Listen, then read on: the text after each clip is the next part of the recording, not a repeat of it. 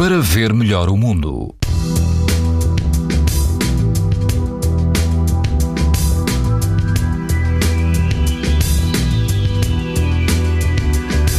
Dia de calor e todo o país apresenta risco alto e muito alto de exposição à radiação ultravioleta. Na Madeira, o risco mantém-se extremo. A norte, na Praia dos Lavadores, não há vento e a água chega aos 21 graus. O índice ultravioleta é 8, numa escala em que o máximo é 11. Se prefere as praias fluviais, na praia Ana Davis, na freguesia de Figueiró dos Vinhos, o risco de exposição aos raios UV também é muito alto.